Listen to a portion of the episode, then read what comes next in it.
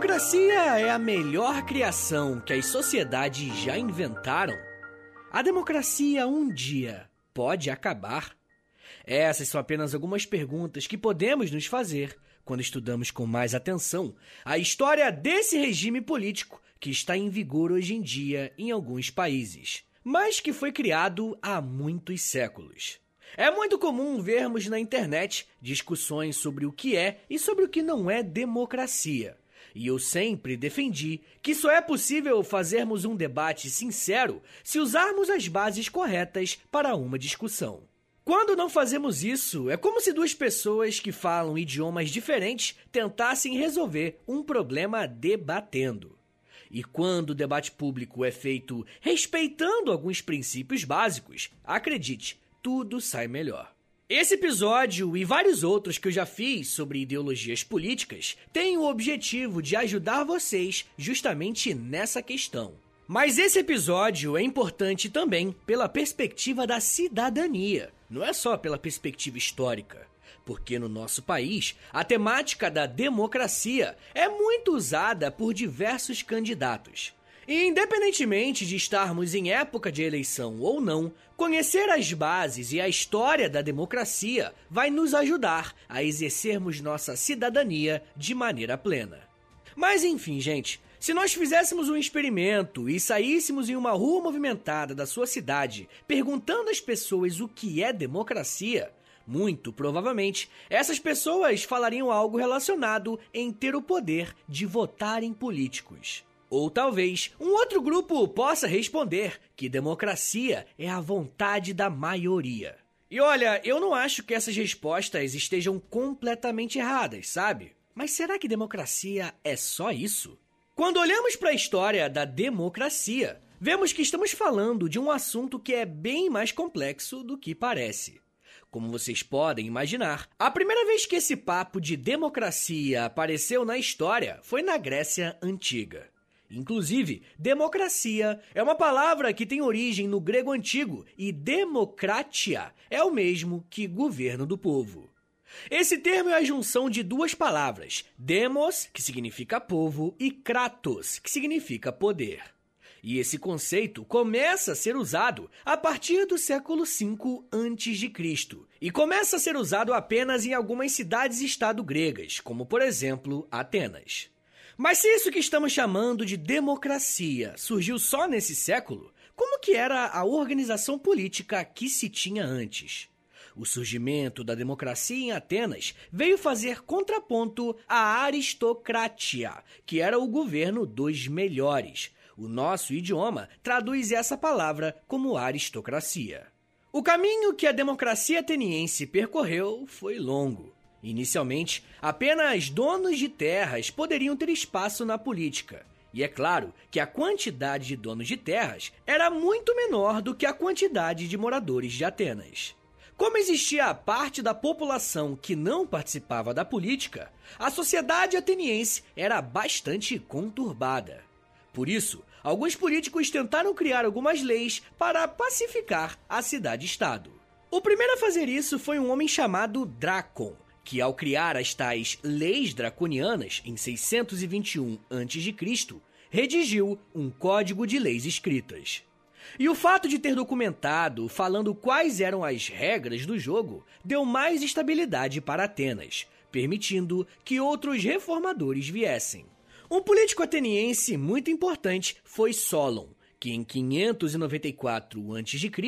criou um regime administrativo chamado Eclésia, que nada mais era do que uma assembleia que tinha poder de decisão. O que fosse vetado nessa assembleia estaria valendo para toda Atenas. E mesmo sendo um passo importante, a participação nesse ambiente estava ligado à quantidade de terras que determinada pessoa possuía. Até que, anos mais tarde, entra na política de Atenas um homem chamado Clístenes, que conseguiu liderar um grande processo de reformas políticas mais ousadas a respeito da participação de mais pessoas no processo de decisão. Clístenes, por volta do ano de 508 a.C., criou a Lei Democrática, afirmando que ali todo cidadão era igual perante a lei.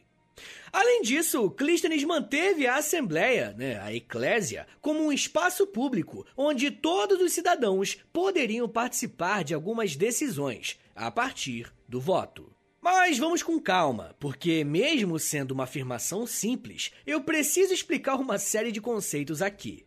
Uma assembleia nada mais é do que uma reunião de um grupo de pessoas que decide algo, sabe?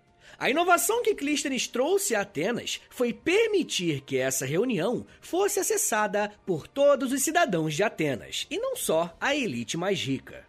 Só que o pulo do gato é aqui, gente. O problema é que nem todos os moradores de Atenas eram cidadãos. Então todo cidadão é igual perante a lei, mas nem todo mundo era cidadão.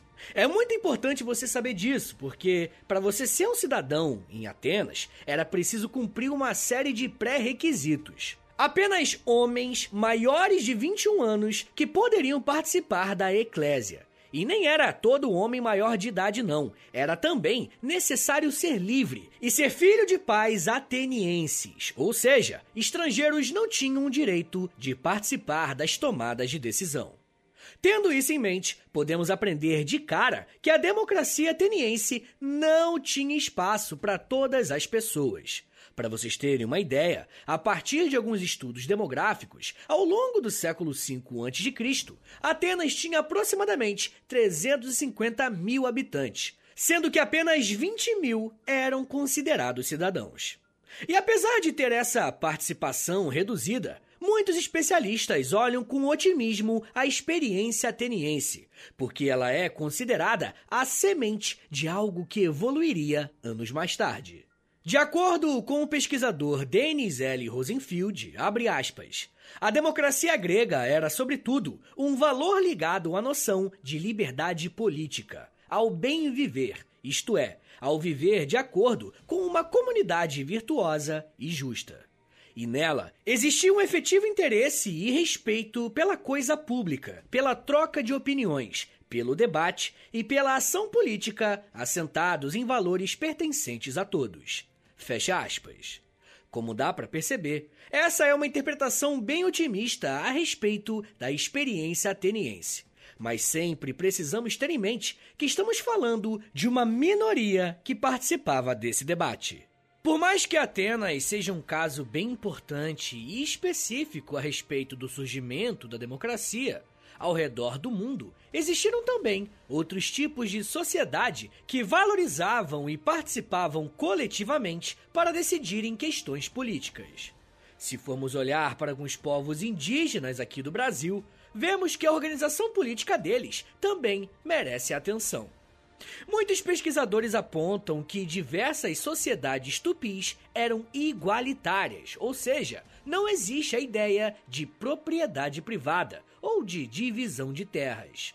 Todo mundo tinha que trabalhar para garantir a sobrevivência do povo. Um outro ponto interessante é que alguns desses povos não tinham distinções sociais. Sabe aquelas famosas pirâmides sociais? Então, e outra coisa é que é claro que isso teria algum reflexo político. Olha só o que o historiador José Valdemir Rabelo Filho falou sobre esse assunto. Abre aspas. Os tupis tomavam decisões coletivamente, podendo criar uma espécie de conselho para resolver questões importantes. Porém, esse conselho não era uma autoridade permanente capaz de impor a sua vontade aos demais membros da aldeia. Fecha aspas. Mas vamos com calma, tá? Não tirem conclusões precipitadas. Com isso, eu não quero dizer que os povos indígenas brasileiros viviam em uma democracia. Não é isso. O que eu quero mostrar para vocês é como que outros povos, além dos gregos, também conseguiram desenvolver outras formas de organizar a vida em sociedade de uma forma mais participativa. Mas se voltarmos para Atenas, vemos que além de criarem um sistema inicial de democracia, ainda estamos falando de algo bem diferente do que temos hoje. Por exemplo, o sistema criado pelos atenienses é chamado de democracia direta, pois as decisões eram tomadas pelos próprios cidadãos. Por exemplo, vamos supor que sejamos atenienses e a nossa cidade-estado está às vésperas de entrar em guerra com uma outra cidade. No sistema ateniense, a eclésia convocaria os cidadãos e cada um poderia votar se é a favor ou contra a entrada na guerra. Isso é bem diferente do que vemos hoje em dia, né? Porque nós vivemos uma democracia representativa. Nós votamos em políticos que recebem um salário para nos representar e tomar decisões por nós. Inclusive, essa questão de receber um salário para participar da política também tem origem em Atenas, com um homem chamado Péricles. Ele ainda estava no século V a.C. e criou a mistoforia, que nada mais é do que um salário para participar dos debates. E hoje em dia podemos achar isso um absurdo, mas esse salário foi criado para equilibrar as forças em Atenas. Como Atenas era uma sociedade escravista, os donos de escravos não precisavam trabalhar e tinham todo o tempo do mundo para discutir questões políticas e filosofar à vontade. Enquanto outros cidadãos tinham que garantir primeiro os seus rendimentos para depois irem para a eclésia. E vai ser por isso que o professor Daniel Gomes de Carvalho disse que, abre aspas, a escravidão ajudou a sustentar a democracia. Fecha aspas. A mistoforia foi uma forma de dar mais oportunidades para os cidadãos atenienses que tinham rendas menores. E esse modelo de se organizar politicamente foi tão efetivo que acabou inspirando outras regiões a adotar essa prática. Quando a gente está na escola, é muito comum que, depois de aprendermos sobre a Grécia Antiga, a gente estude as características da formação de Roma. Ao longo dos três períodos da história romana, vemos que eles passaram pela monarquia, pela república e, por fim, pelo império. Quando a república é fundada, somos apresentados à ideia de eleição para representantes dessa política. Mas nós temos um ponto muito importante aqui. Não podemos chamar a República Romana de democracia, pois a participação política era limitada por um critério censitário. E falando de uma forma mais simples, só participava da política romana quem era um patrício, ou seja, um dono de terras, um latifundiário. E mesmo que não seja considerado um regime democrático, além de termos essa questão do voto para a escolha do representante, é preciso citar Roma aqui, porque acontece uma mudança muito importante durante a existência do Império, que é a queda de Roma. Esse é um assunto que eu já tratei algumas vezes, e eu tenho até um episódio específico sobre esse tema. Depois que se acabar esse episódio aqui, ouve ele lá. Mas a relação que a queda de Roma tem com a democracia é que após o fim da antiguidade, a história entra no seu período medieval. E com isso, existe uma fragmentação política muito grande na Europa Ocidental. Existem alguns mapas bem interessantes que mostram que milhares de reinos, ducados e vilas surgiram nesse período. E em cada uma dessas regiões existiu uma liderança política específica. Em algumas regiões da Europa, principalmente na França, vai existir aquilo que chamamos de feudalismo. E a relação política desse modo de produção será baseado na suzerania e vassalagem. Mas isso só acontecia entre os nobres. Com o povo mais pobre, vivemos o regime de colonato. Eu também já fiz um episódio sobre esse assunto, sobre feudalismo, tá aqui no feed. Mas de forma resumida, o senhor de terra fornece proteção e um lugar para um brother morar. E o seu servo, que é um camponês, age com lealdade para com o seu senhor e trabalha em suas terras. em todo esse período, o modelo democrático que conhecemos em Atenas ficou completamente esquecido. O ressurgimento desse modelo político só vai acontecer séculos mais tarde, quando parte da Europa começar a buscar alguns vestígios do passado para tentar reformar a sociedade que estava organizada até então. Vai ser através dessa busca do passado que eles vão conseguir mudar o futuro. Eu ainda quero falar mais sobre como que a democracia voltou a ser um desejo de parte da classe política ocidental e como que esse modelo está apresentando algumas rachaduras. Mas me dá um minutinho aí, tá, gente? Que daqui a pouco a gente volta. E eu falo um pouco mais sobre críticas, passado, renascimento, parlamento, voto, crise e ditaduras. Segura aí, que é um minutinho só.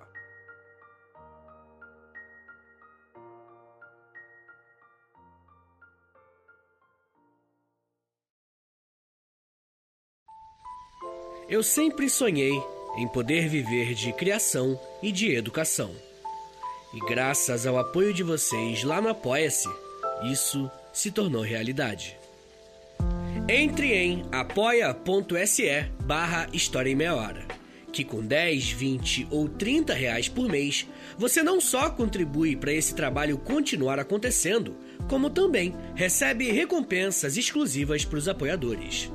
Com 10, você tem acesso a um podcast semanal exclusivo. Eu me aprofundo em um tema de um dos episódios da semana e envio diretamente para o seu e-mail através do Apoia-se. Já tem mais de 70 episódios por lá e você vai receber acesso a todos eles. Além do podcast exclusivo, com 20 reais, você também recebe acesso ao nosso Clube do Livro. Todo mês nós lemos um livro sobre história e conversamos no grupo do Telegram. E depois de 30 dias, fazemos uma call no Zoom para compartilharmos as nossas impressões. E com 30, além das recompensas anteriores, eu te adiciono no meu Amigos Próximos no Instagram, onde publico conteúdos diários com curiosidades históricas, tanto no arroba História em Meia Hora, quanto no arroba Prof. Vitor Soares. E se você tiver alguma dúvida sobre o apoio, é só entrar em contato comigo pelo e-mail historiaemmeiahora.gmail.com apoia.se barra História em Meia Hora. É apoia.se barra História em Meia Hora. Valeu, gente!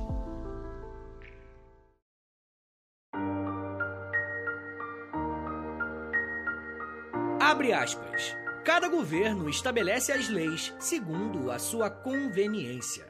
A democracia, leis democráticas, a tirania, tirânicas e do mesmo modo os demais. Ao estabelecê-las, mostram àqueles que o justo para os governados é o que eles lhe convém. E o que vai de encontro a isto, lhe castigam como violador das leis e da justiça. Assim é, meu bom amigo, o que digo que em todas as cidades é identicamente justo. É o conveniente para o governo constituído. E este é, segundo creio, o que detém o poder. De modo que, para todo homem que raciocina bem, o justo é o mesmo em todas as partes, a conveniência do mais forte. Fecha aspas. Isso que você acabou de ouvir é um trecho do livro A República de Platão, um dos filósofos gregos mais importantes do mundo. Platão é um nome muito importante quando pensamos na história da democracia, porque ele foi um dos críticos mais ferrenhos desse modelo ateniense. Para Platão, a democracia era um regime político que privilegiava os que sabiam falar melhor, quem sabia fazer um bom discurso, sabe? E não necessariamente essa pessoa é a que tem mais qualidades. Nesse sentido, para Platão, a democracia estaria fadada a fracassar. E eu trago esse relato aqui porque precisamos ter em mente que, desde a sua fundação, o modelo de democracia ateniense recebeu uma série de críticas. Ao longo da história medieval e moderna, durante um bom tempo, a palavra democracia foi usada de forma pejorativa. E entender como isso muda é compreender melhor de que forma a sociedade passou a entender cada membro da equação política. Eu encerrei o último bloco falando sobre como que a Idade Média foi um período em que o sistema democrático entrou em completo desuso. Conforme o feudalismo foi chegando ao fim, os estados nacionais foram surgindo. E nós vimos crescer a figura da monarquia e, com ela, os reis com grande poder político em torno deles. Só que, em paralelo a esse movimento, parte da Europa, principalmente a região sul desse continente, começa a fazer um movimento de buscar no passado um modelo a ser seguido. Eu estou falando de um movimento chamado Renascimento Cultural. E quando eu falo em renascimento, eu estou me referindo a um incentivo que muitos exploradores e pesquisadores receberam em buscar fontes originais do mundo clássico, pois para essas pessoas a verdadeira Europa estava lá. Aqui no feed do História Meia Hora tem um episódio bem completo sobre o Renascimento e lá eu falo sobre como que a cultura da Grécia e de Roma foi novamente valorizada durante os séculos XIV e XVI. Vai ser nesse período que o direito romano vai ser retomado. A ideia de que as áreas do conhecimento enobrecem o ser humano, o teatro grego e, além disso, a ideia de democracia aos poucos vai voltar a ser valorizada. Quando os pesquisadores começaram a encontrar textos originais de Aristóteles e começaram a traduzir o texto grego para o latim, alguns valores democráticos vão receber destaque mais uma vez. E vamos lá, gente. O que eu tô falando aqui é que o renascimento cultural ajudou a fazer com que a ideia de democracia voltasse ao debate público. Antes disso, esse modelo e os pensadores que defendiam a democracia ficaram perdidos na história por séculos e séculos. Vai ser a partir desse trabalho, feito pelos renascentistas, que alguns filósofos vão se basear para construir seus próprios argumentos, que anos mais tarde serão conhecidos como os iluministas. Como disse quase agora, gente, o renascimento cultural aconteceu em paralelo com o surgimento de alguns estados nacionais, que tinham como forma de governo a monarquia. Durante um longo período, essas monarquias foram classificadas como monarquias absolutistas. No século 17 e 18, o absolutismo vai ser muito criticado por pensadores que terão na ideia da liberdade um novo paradigma político. Um dos pilares centrais do pensamento iluminista é justamente a crítica ao absolutismo e, com isso, a noção de liberdade política. Um dos pensadores mais importantes nesse processo é Rousseau. E olha só o que a historiadora Kalina Vanderlei Silva falou sobre a postura de Rousseau em relação à democracia. Abre aspas. Para ele, a democracia era uma forma de governo perfeita demais para os homens e chegou mesmo a dizer que se houvesse um povo dos deuses, ele seria governado democraticamente. Fecha aspas. A noção de democracia vai começar a se ampliar e ganhar a adesão de mais pessoas, principalmente quando as revoluções na Europa começarem a acontecer, principalmente a francesa. Precisamos lembrar que a chamada Era das Revoluções foi um período em que as camadas mais baixas da sociedade se levantam e exigem um protagonismo político maior. Por isso, precisamos ter em mente que o que está mudando aqui não é o modelo aprendido dos atenienses, tá? O que está sendo transformado aqui é a noção do que é ou não é um cidadão. Esse é o ponto. Conforme o século XIX foi avançando, diversos embates e manifestações aconteceram, com o objetivo de ampliar a ideia de cidadania. Vale lembrar que em Atenas só participava da democracia quem era homem, livre, maior de 21 anos e nascido de pais atenienses. No século XIX, a luta da população era para que mais pessoas pudessem receber esse título de cidadão e, consequentemente, participar da democracia, como, por exemplo, elegendo parlamentares. Essa é uma outra coisa muito importante que precisamos ter em mente sobre democracia. Nunca foi um regime concedido, sempre foi conquistado. E quem fala sobre isso é o autor chamado Geoff Ellie, no livro Forjando a Democracia. Nesse texto, ele demonstra como movimentos sociais lutaram e protestaram muito para conseguirem o seu espaço e participarem dessa democracia representativa que estava se formando. Se por um lado nós estamos falando de um regime político que existe a partir da disputa entre membros da sociedade, a democracia também é algo que está em constante adaptação. E é por isso que é difícil dar uma definição única. Em Atenas, a democracia era direta. Cada questão era levada para os indivíduos votarem. E conforme as sociedades foram crescendo e ficando cada vez mais complexas, ficou inviável ter um regime democrático completamente direto.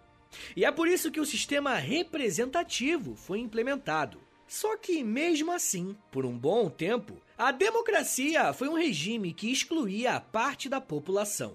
Se pensarmos nas mulheres, por exemplo, estamos falando de um grupo social que só conseguiu participar do processo democrático muitos anos depois dos homens. No Brasil, por exemplo, o voto para as mulheres só foi conquistado em 1932. Mas, mesmo com todas as suas limitações, a democracia ao longo da história mostrou que tem inimigos poderosos, ditadores, líderes autoritários e militares que não cumprem a Constituição se mostraram como os principais inimigos do regime democrático.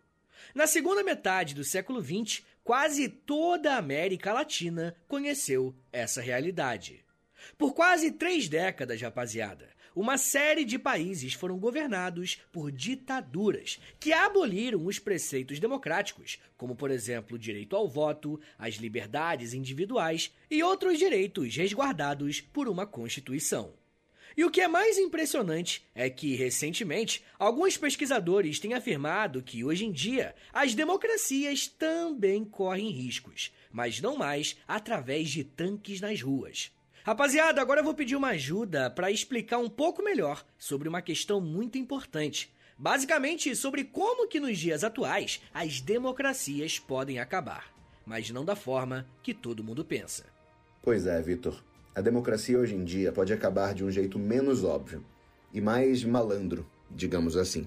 Esse é Rodrigo Vizeu, jornalista, e escreveu e narrou os podcasts Presidente da Semana e Passado a Quente, que você pode ouvir aqui no Spotify. Ele também escreveu o livro Os Presidentes.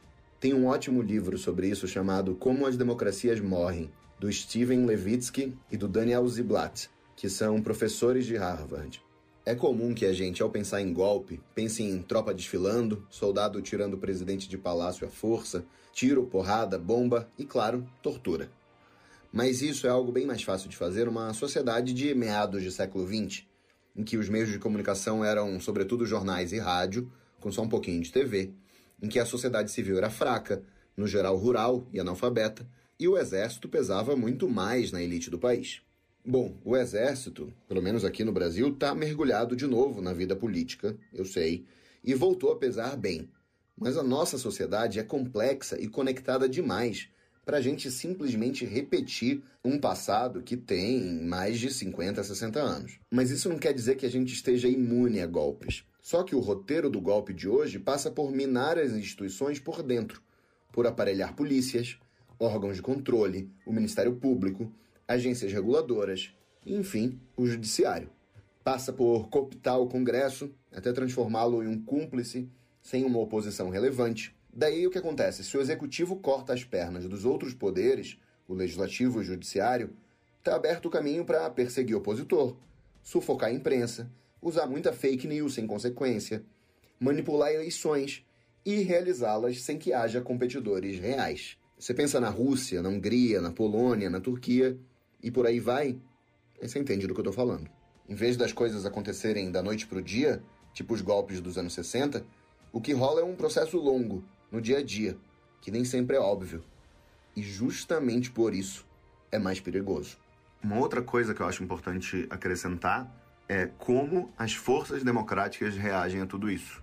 Elas podem se omitir, elas podem colaborar, elas podem ficar perdidas no embate entre esquerda e direita que é como elas estavam acostumadas a agir antes de uma força golpista passar a ser um risco, quando na verdade essa esquerda essa direita precisam justamente agir como um bloqueio juntas, mesmo que elas sejam adversárias, e tudo bem que elas sejam adversárias. É normal, mas elas precisam pensar que elas são as forças democráticas e elas precisam bloquear as forças golpistas. As democracias morrem quando essas forças democráticas por conveniência, oportunismo, pelo motivo que seja, por falta de visão do futuro, decidem se omitir ou colaborar com os golpistas.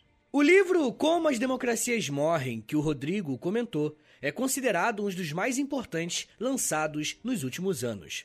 E eu quero deixar como uma forte recomendação depois desse episódio. Essa noção de que, hoje em dia, a forma que uma democracia acaba é diferente dos tempos passados precisa ficar como um alerta em nós. Ao mesmo tempo que esse alerta deve estar ligado, precisamos ter em mente que o processo democrático vai muito além do fato de votar a cada dois anos. E com isso eu não quero menosprezar o direito que nós temos de fazer as nossas escolhas, não é nada disso. Afinal, milhões de pessoas foram às ruas e lutaram muito para que eu e você pudéssemos ter um título de eleitor. O meu ponto aqui é mostrar que, como a democracia é uma forma de organização política que sempre esteve em constante mudança ao longo de toda a história, os inimigos do processo democrático também foram mudando. E agora é possível acabar com a democracia usando a própria democracia.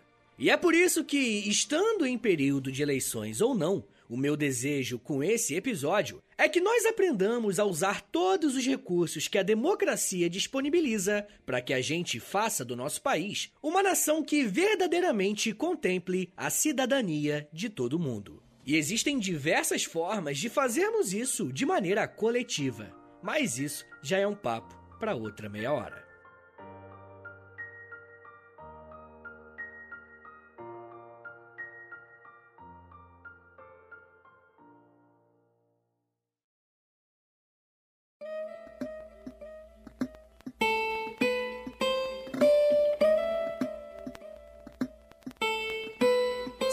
Muito obrigado por terem vindo até aqui. Meu nome é Vitor Soares, eu sou professor de História e você acabou de ouvir o História em Meia Hora. Eu acho que esse tema ele é muito importante, principalmente pelo time, né? Eu tô lançando um dia antes das eleições do segundo turno de 2022. Então, por favor, rapaziada, compartilhe esse episódio com a galera. Eu peço que você compartilhe lá nos stories, por exemplo, e aí se me marca no arroba História em Meia Hora, ou você pode também postar no Twitter e me marca no arroba H30podcast. Quero agradecer também o Rodrigo Vizeu. Ouça um podcast Passado a Quente. Ele tá no feed do podcast Café da Manhã, aqui no Spotify. Obrigadão, Rodrigo, tamo junto. E, gente, se você gosta do História Meia Hora, se você quer ver esse podcast por muito tempo ainda de pé, dá uma passada lá no Apoia-se, beleza? É apoia.se barra História em Meia Hora, que aí você vai ter acesso a conteúdos exclusivos, Clube do Livro, tem conteúdo no Instagram diariamente. Entra lá, vê o plano que funciona melhor para você e assina, se você puder, é claro. Também tem o meu Pix, tá bom? Se você quiser dar uma ajudinha aí, qualquer valor é muito bem-vindo. Anota aí o meu Pix e o meu contato então, se precisar falar comigo, é por aí. É historiaemmeiahora.gmail.com. É o meu Pix e também é o meu contato, tá bom? Rapaziada, o História Meia Hora tem a parceria com a loja, tá bom? Entra na loja.com.br, é L-O-L-J-A, digita História Meia Hora, que você vai ter acesso aos nossos produtos. Tem moletom, tem camiseta, tem blusão, tem um montão de coisa, as estampas todas originais, muito maneiras mesmo, tudo de história. Entra lá e lembrando que quando você compra um produto lá na loja, você também ajuda o nosso podcast, beleza? Mas tem uma ajuda que eu vou pedir, e essa não custa nada, que é você clicando aí nas, nas cinco estrelinhas do Spotify, tá ligado? Tem como você avaliar o podcast. Então clique em 5 estrelinhas, por favor, que eu quero chegar em 20k ainda, esse ano, se tudo der certo. E você também pode clicar no seguir, que aí você vai seguir nosso podcast, né? Tá no nome. E você pode clicar também lá no sininho, que aí no sininho é muito legal, porque quando lança episódio novo, você recebe um aviso, uma notificação no seu celular, beleza? Rapaziada, lembrando, é claro, né, que o História em Meia Hora, ele faz parte de um grupo de podcasts de educação em meia hora. Atualmente, nós temos o Astronomia em Meia Hora, com a Camila Esperança, ouve lá, e também tem o Geografia em Meia Hora, com o Vitor Augusto, grande Vitinho. Entra lá que tem tudo a ver com esse aqui, é o mesmo formato, né, basicamente, só que com outros especialistas em suas respectivas áreas. Então é isso, gente, me siga nas redes sociais, é arroba no Twitter, no Instagram e também no TikTok, tá? Entra lá que todo dia eu faço um videozinho educativo de um minutinho só, mas todo dia eu faço, tá bom? É isso, gente. Muito obrigado, um beijo, até semana que vem! E valeu!